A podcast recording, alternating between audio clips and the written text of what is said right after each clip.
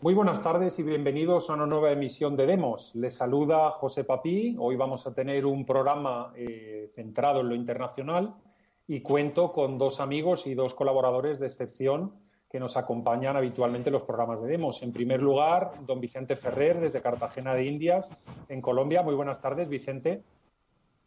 Buenas tardes, José, amigos de Demos, todos. ¿Qué tal? Aquí en el Caribe. Bienvenido, Vicente. Y también desde Holanda, un poquito más al norte donde me encuentro yo ahora, está también mi amigo eh, Jesús Murciego. Eh, Jesús, buenas tardes, ¿cómo estás? Hola, buenas tardes, encantado de estar de vuelta aquí con vosotros. Fenomenal. Bueno, hoy eh, es una efeméride muy importante porque es el aniversario de la masacre ¿no? de la plaza de Tiananmen. 4 de junio es un, en fin, una fecha significante, significativa. Eh, es algo muy importante que yo creo que merecerá que en programas posteriores la tratemos con un poquito más de detalle, pero bueno, que conste que aquí en Demos no nos olvidamos de ello porque ahora mismo China es uno de los grandes, digamos, hegemones en el mundo, en el mundo que vivimos. No lo era en el mundo de hace 30 o 40 años, ¿no? en el que muchos de nosotros estudiábamos y abríamos por primera vez nuestros libros de texto en el colegio, pero a día de hoy, desde luego, es una realidad que hay que contemplar y tenerla muy en cuenta. Pero eh, lo que habíamos convenido antes de empezar el programa es que íbamos a hablar de la visita oficial del presidente norteamericano Donald Trump al Reino Unido. Eh, mientras el señor Sánchez está haciéndose las maletas para irse a Bruselas porque está encantado de que lo han invitado a una cena donde se van a repartir carguitos, puestitos, suelditos y paguitas, pues al final las cosas importantes pasan en otros lados. Y ahora mismo lo que nos encontramos es con un encuentro, digamos, entre dos naciones tan poderosas como los Estados Unidos y el Reino Unido, que ya han anunciado, se vaya May o no se vaya May, haya tweets a favor de la reina o en contra de la reina, se meta o no se meta con el alcalde de Londres.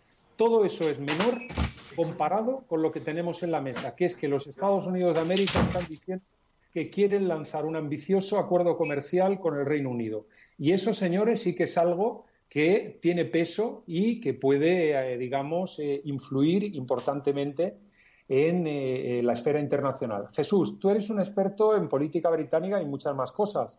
Empieza, si acaso, a ofrecernos una valoración de qué representa este encuentro más allá de eh, los chascarrillos, de si, se ve con Jeremy Corbyn, si Boris Johnson le coge el teléfono o no le coge el teléfono, o las chorradas que le gustan a los periodistas en nuestro país.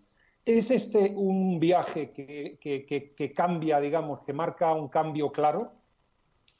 Pues sí, la verdad es que este, este, este, viaje era esperado. Recordemos que Donald Trump ha estado en Reino Unido en pasadas ocasiones desde que es presidente, pero nunca había sido una visita de Estado con toda la pompa y la fanfarria oficial del banquete con la reina y todo esto, porque había una reticencia muy grande en Reino Unido de que Donald Trump, eh, presidente, Trump, fuera recibido aquí con los honores que merece, porque, bueno, porque la mala prensa que tiene y la campaña que hay en contra de él. Entonces, eh, por fin, después de dos años de, tiras y aflojas, el Reino Unido ha invitado oficialmente, ha conseguido invitar a, a Donald Trump y una, una, eh, para una visita que les beneficia a los dos.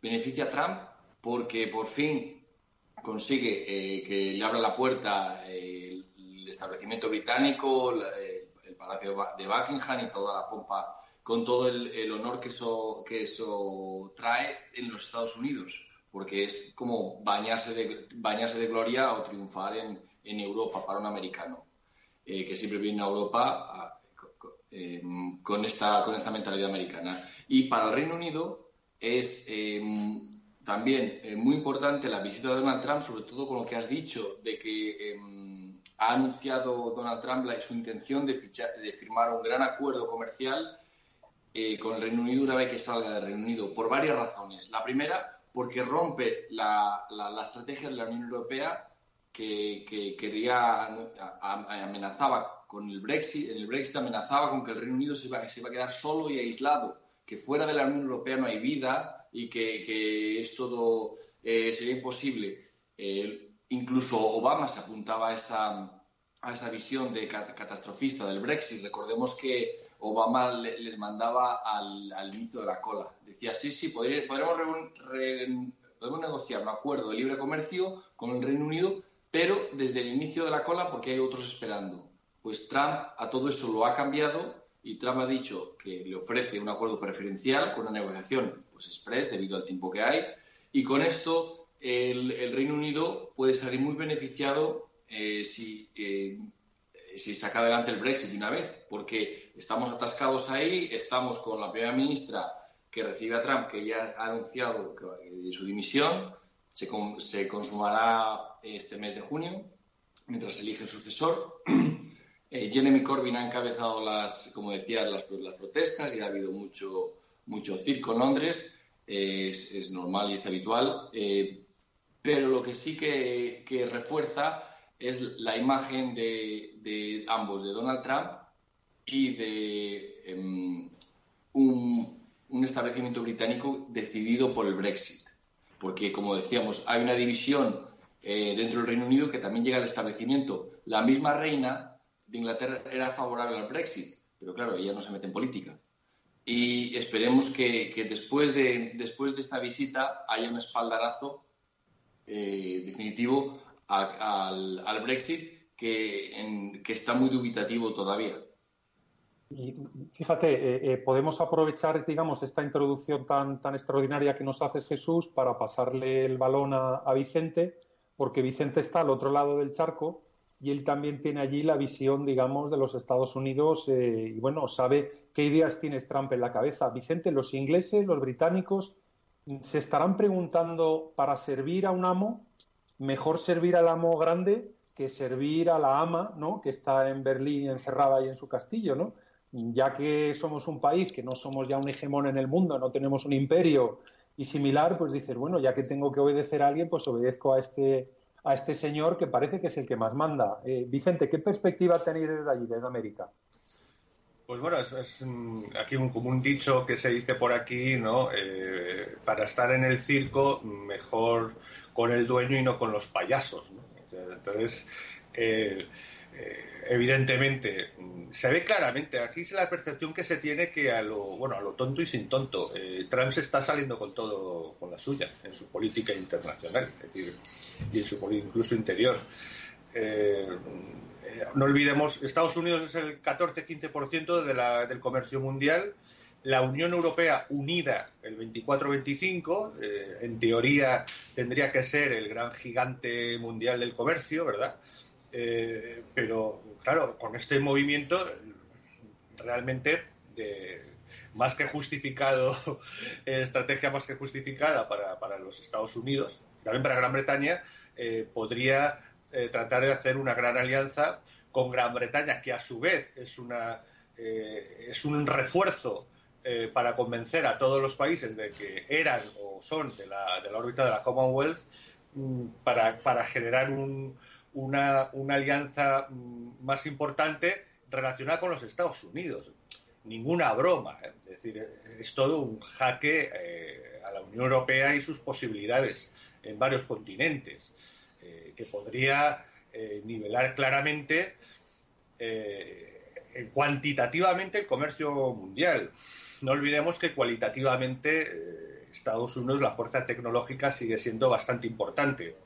Eh, también no olvidemos que eh, la Unión Europea es incapaz, es incapaz de gestionar eh, toda la gigantesca capacidad de datos neotecnológicos 4.0 que, por ejemplo, el, generador de hadrones y, todo el eje tecnológico, nanotecnológico 4.0 de lo que se llama el eje tecnológico entre, entre el Benelux y, Suiza, eh, pasando por los límites franco-germánicos, un eje importantísimo, eh, que, culmina, por supuesto, en el generador de ladrones, no está siendo en nada eh, gestionado, ni aprovechado, ni lo más mínimo. Millones de datos, millones y millones de perspectivas de todo tipo.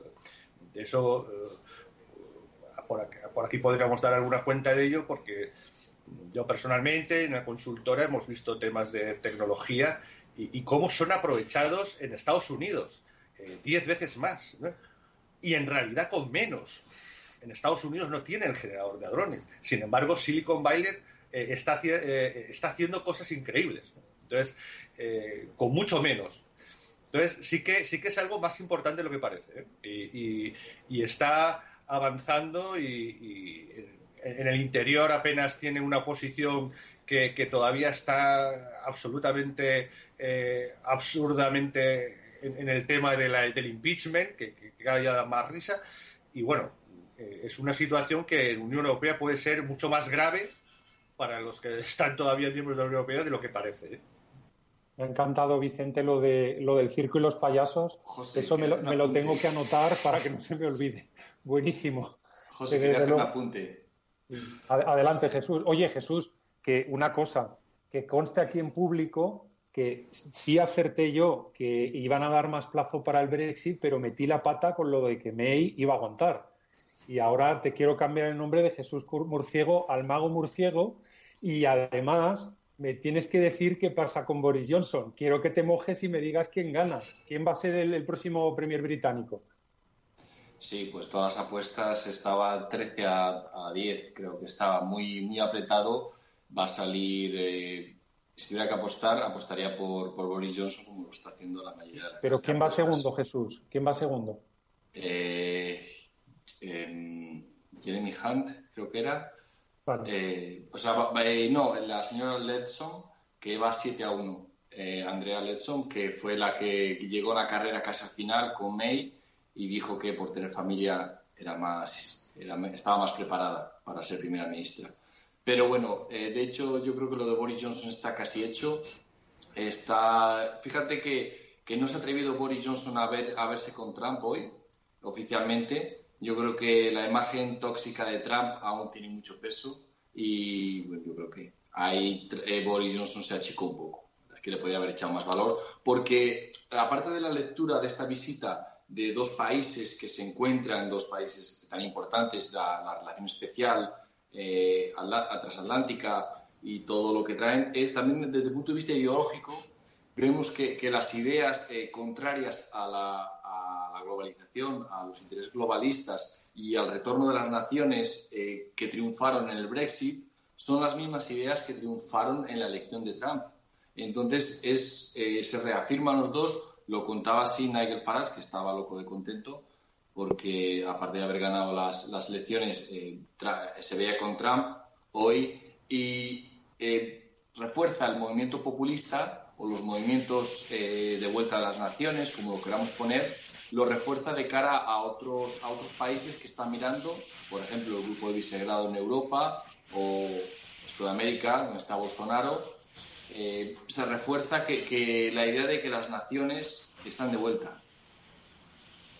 Y bueno, eh, antes de empezar el programa, eh, Vicente, me habías hecho un apunte fino, fino, fino, fino sobre política internacional de estos que no los lee uno en el periódico, ¿no?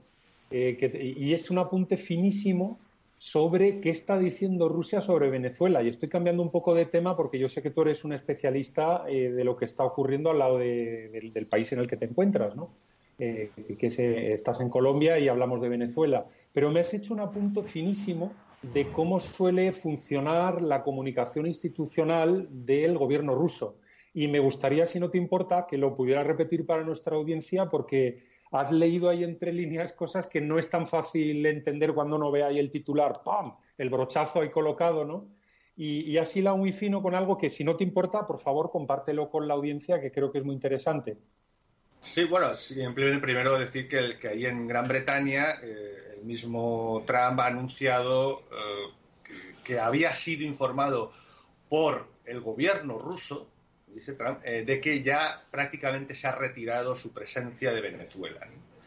Eh, ante esto, mm, en primer lugar, el gobierno ruso no ha salido a desmentir, algo que tratándose del gobierno ruso eh, que quiere decir que, no entra, que probablemente es cierto, o por lo menos no quiere entrar a cuestionarlo. y Wall Street Journal, por ejemplo, publicaba que eh, Rostec, la, empresa importante armamentística, eh, pues ya solo tenía, había pasado de varios cientos de, analistas y de asesores, dice ser mercenarios de, primer orden, ¿no? Con, con, todo el material que tienen ahí, a apenas menos 10 o menos personas de las que están allí presentes. Rostec eh, también un poco en la línea que suele, de tipo de comunicación propia de Rusia y, de esa zona, pues bueno, ha contestado que eso es totalmente mentira porque siempre han tenido 10 personas o menos. O sea, lo que significa que en realidad han confirmado completamente los datos de Wall Street Junior diciendo, negándolos, ¿no? Que eh, solo un eslavo puede hacer eso, ¿no? Es decir, eso y, ir al baño haciendo un plan. Entonces, eh, más o menos... Mm, muestran eh, que Wall Street, evidentemente, bueno, aparte del periódico, también Trump, sin duda Rusia eh, sabe perfectamente, sabía que Trump iba a decirlo, ¿no? Porque es eh, decir un secreto a Trump es como decírselo a un niño, ¿no? Entonces, contaban con eso y, estoy seguro, vamos, no cabe la menor duda, tratándose de la mentalidad eslava soviética propia de los rusos, pues eh, que contaban con que eso se hiciese público y les interesaba que se hiciera público. ¿no?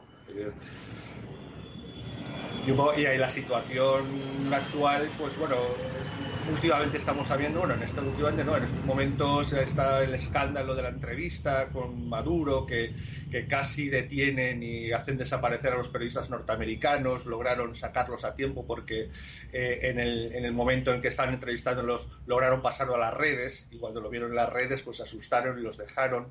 Y es sobre esa entrevista a Maduro, ¿no? Eh, entonces hay una situación todavía muy confusa que parece que está enquistada totalmente pero eh, parece, últimamente se burlan de Guaidó porque no sale adelante, no hay nada que parece que los planes no salen adelante, pero al mismo tiempo está enquistada, ¿no? Está enquistada en la situación de que mm, no hay nada bajo control y sin embargo parece Estados Unidos parece entrever que poco a poco va haciendo que se retiren los apoyos a Maduro. Mm, ¿Será esto real? ¿Pretende, será capaz de, de Trump de en un momento dado coordinarse con Colombia y Brasil y, dar el paso decisivo. Un poco se está en esa situación absolutamente caótica y terrible, porque mientras tanto la, eh, situación no deja, ¿no? Aunque no aparezcan los medios europeos ni internacionales, la situación sigue a más. O sea, eh, no ha desaparecido el genocidio hace, hace, dos meses porque ya no esté en la tele. Continúa y incrementándose. Y esto hasta el CNR lo están diciendo, cosa increíble, ¿no? Hasta algunos, eh, eh, me imagino porque les ha tocado, ¿no? Casi la vida a alguno de ellos. Entonces, eh, bien, está en esa situación, ¿no? En esa situación crítica y que podría resolverse en cualquier momento, aunque se piense que, es, que está enquistada, ¿no? es una situación difícil y que, Colombia y, necesariamente tendrán que actuar, porque es que si no, si no se les derrumba el, país, especialmente Colombia no puede soportar uno o dos millones más, aparte de los dos millones que ya tiene. Y bueno, la situación un poco es esa, ¿no? Eh, si queréis comentar algo, porque también eh, Trump eh, pienso que está utilizando o, está al tanto de todas estas situaciones y la misma visita a Gran Bretaña mm, trata de jugar todas sus bases internacionales, ¿no? Y ahí podríamos entrar en temas de, de, de establishments, etcétera, ¿no? Es que, es que fíjate, me, sirve mucho cómo estás cerrando ahora esta intervención tuya para preguntarle a Jesús si eh, él, él, es de la opinión de que se está produciendo finalmente ese acercamiento entre Estados Unidos y Rusia, digamos que se está ya distinguiendo un poquito más la cosa. No le dejaban a Trump al principio de su mandato. Eh, recordemos que, en fin, el gran Antonio García Trevijano eh, decía que ahora mismo pues no había ningún tipo de, digamos, de, conflicto real ¿no? entre los Estados Unidos de América y, la Federación Rusa. Y nos encontrábamos en un momento en lo cual era artificial que estos dos países estuvieran peleados y eso, es decir, compartían enemigos, compartían hasta intereses y podían juntarse y empezar a trabajar de una manera más coordinada, ¿no? Algo que el establishment norteamericano no le ha dejado hasta ahora trabajar a Trump, ya ni hablo del establishment europeo porque, vamos, allí salieron eh, dándole mamporrazos de, todos lados, pero bueno, es que hasta uno de los archienemigos declarados de don Antonio García Trevijano, Henry Kissinger, en su libro Caos, eh, perdón, el orden mundial, el nuevo orden mundial, el último libro que ha publicado, ya nonagenario, dice dice que él no ve que, lío hay entre Estados Unidos y, Rusia, no ve exactamente cuál es el problema entre los dos países. Jesús, eh, ¿crees que este, esta confidencia que ha hecho Trump en su visita al Reino Unido hablando sobre Rusia, que tan finamente nos ha analizado hace un segundo eh, Vicente, ¿tú crees que eh, ahora mismo está Trump, que le está saliendo todo mal en política interna, pero le está saliendo casi todo bien o todo bien en política internacional? Eh, ¿Crees que este acercamiento se está produciendo sotobocha, así con cuidadito, pero que sí que está teniendo lugar? ¿Qué opinión te merece esto? Pues yo, como decía antes, eh, estoy convencido de que ha habido acercamientos eh, con el establecimiento británico y de, la administración Trump y que poco a poco se está venciendo la resistencia interna que tenía la, prensa americana con la histeria prorrusa del informe Mueller y todo, todo lo que pasó. Creo que poco a poco está avanzando Trump eh, en sus objetivos, pero aún así lo sigo viendo muy lejano eh, el, acercamiento, el acercamiento con Rusia, porque recordemos que, em, por ejemplo, en Reino Unido eh, Rusia está muy mal visto todavía y, se presenta como un enemigo y hay mucho que hacer, mucha labor que, hacer allí y de momento no veo progreso por esa parte.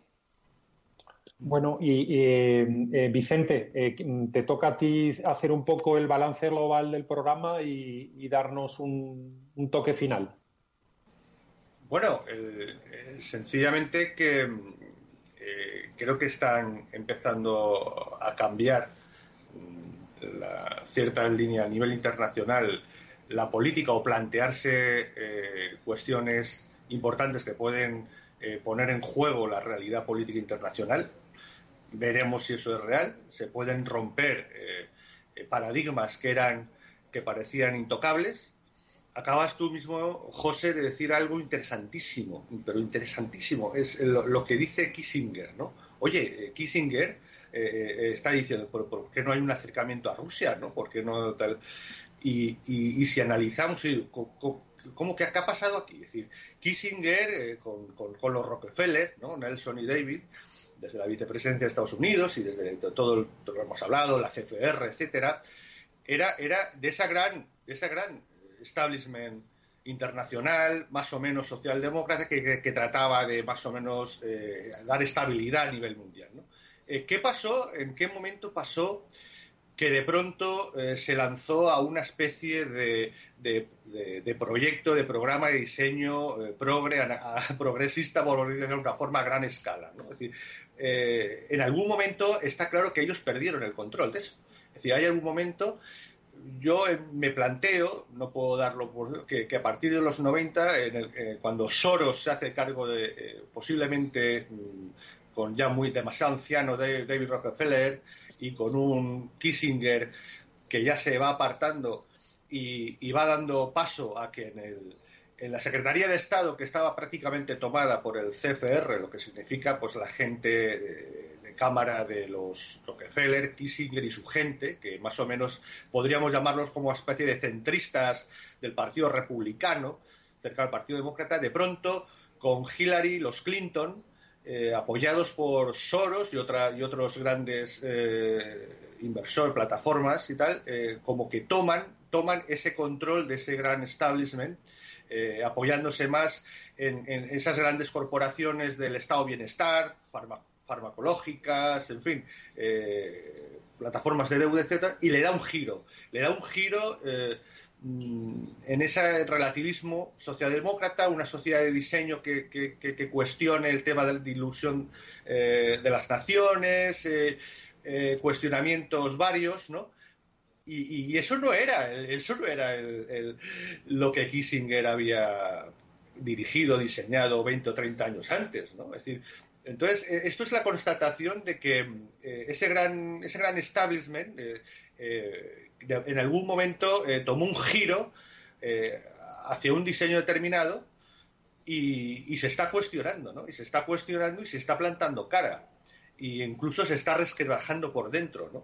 Y, dentro de la misma Gran Bretaña, lo comentaba antes, de, mismo Jesús, ¿no? Se está dando mismo cuenta, eh, están viendo un resquebrajamiento de, una gran parte volver, oye, eh, el tema nacional es importante, más que nada porque si no podemos perder peso a nivel internacional y, eso influye en todas las cosas y, a lo mejor hay que plantearlo. Fíjate, iré más allá, más finamente, es decir, yo puedo eh, constatar que, ese, ese, gran ámbito cultural, político, que es la, la masonería, que está institucionalizada en Gran Bretaña, desde sus jefes, la gente alrededor de la corona y los grandes, habitualmente el partido Tory y también de, los otros partidos eran de allí, eh, la masonería regular está rompiendo con, constante, totalmente está rompiendo con, con, lo que no es la masonería que estaba cerca eh, eh, a, ese, a, ese a ese establishment que estaba, tenía otro control y otra dirección.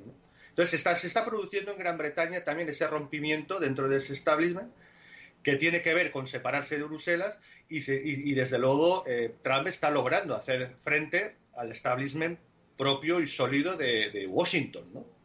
y estamos ante algo de fondo muy importante. No sabemos a dónde va a llegar, si se logrará imponer, ¿no? Es decir, pero estamos ante algo de, fondo, de muy profundo del poder internacional que, que, bueno, al menos estaremos de observadores y de analistas, ¿no? Fenomenal. Bueno, eh, Jesús, nos ha hecho un buen cierre Vicente, pero yo, si quieres, entre tú y yo podemos hablar el título del programa de hoy, porque yo me he quedado tan impresionado que, que vamos, con lo que ha comentado antes Vicente, de ese dicho que se dice allí por su tierra de adopción, que yo creo que el programa lo deberíamos llamar el Reino Unido y Trump, dos puntos, mejor con el dueño del circo que con los payasos. No sé, Jesús, si me das la aprobación a un título así o sí, cómo lo ves. me parece muy acertado. Bueno, pues lo, vamos a dejar ahí entonces. Le damos las gracias a nuestro amigo César Bobadilla por haberse ocupado de los mandos técnicos hoy y de hacer que este programa haya podido ser grabado y llegue bien a sus casas. Y bueno, eh, un lujazo contar con tanto Vicente Ferrer como con Jesús Murciego, colaboradores de, este canal y sobre todo además, y tengo la suerte de, son, de que son mis amigos. Y bueno, eh, ya sabéis, si os gusta el programa, darle al like, ¿no? Que nos critican mucho con lo del anglicismo, ¿no? Digan ustedes, me gusta. Bueno, pues yo digo en los dos idiomas, like o me gusta. Eh, también, si queréis apoyarnos, eh, por favor, entrar en Patreon, que cuesta un eurito al mes. Un eurito al mes, sencillamente, que os deis de alta allí y que nos apoyéis para que estas emisiones sigan a tope y cada día haya más colaboradores, más emisiones, etcétera, etcétera. Bueno, eh, no olvidéis tampoco pasar por las páginas del crítico.org, donde uno aprende con pequeños torpedos y misiles eh, cortitos, pero de una profundidad tremenda y que hay que leerse de cuando en cuando para seguir al día. Y bueno, eh, gracias por estar ahí, gracias porque cada día estamos más en este canal y os interesa lo que decimos. Aquí, ya sabéis, criterios para analizar hechos. Aquí no nos inventamos nada. Aquí cogemos los hechos, les aplicamos criterios de análisis político y sale lo que sale. Si suena bien, estupendo. Si suena mal, tenemos que ser leales a la verdad y eh, fieles a la verdad y, en fin, y compartir esto con ustedes. Bueno, hasta otro programa, muchísimas gracias y espero que, siga todo bien. Un saludo.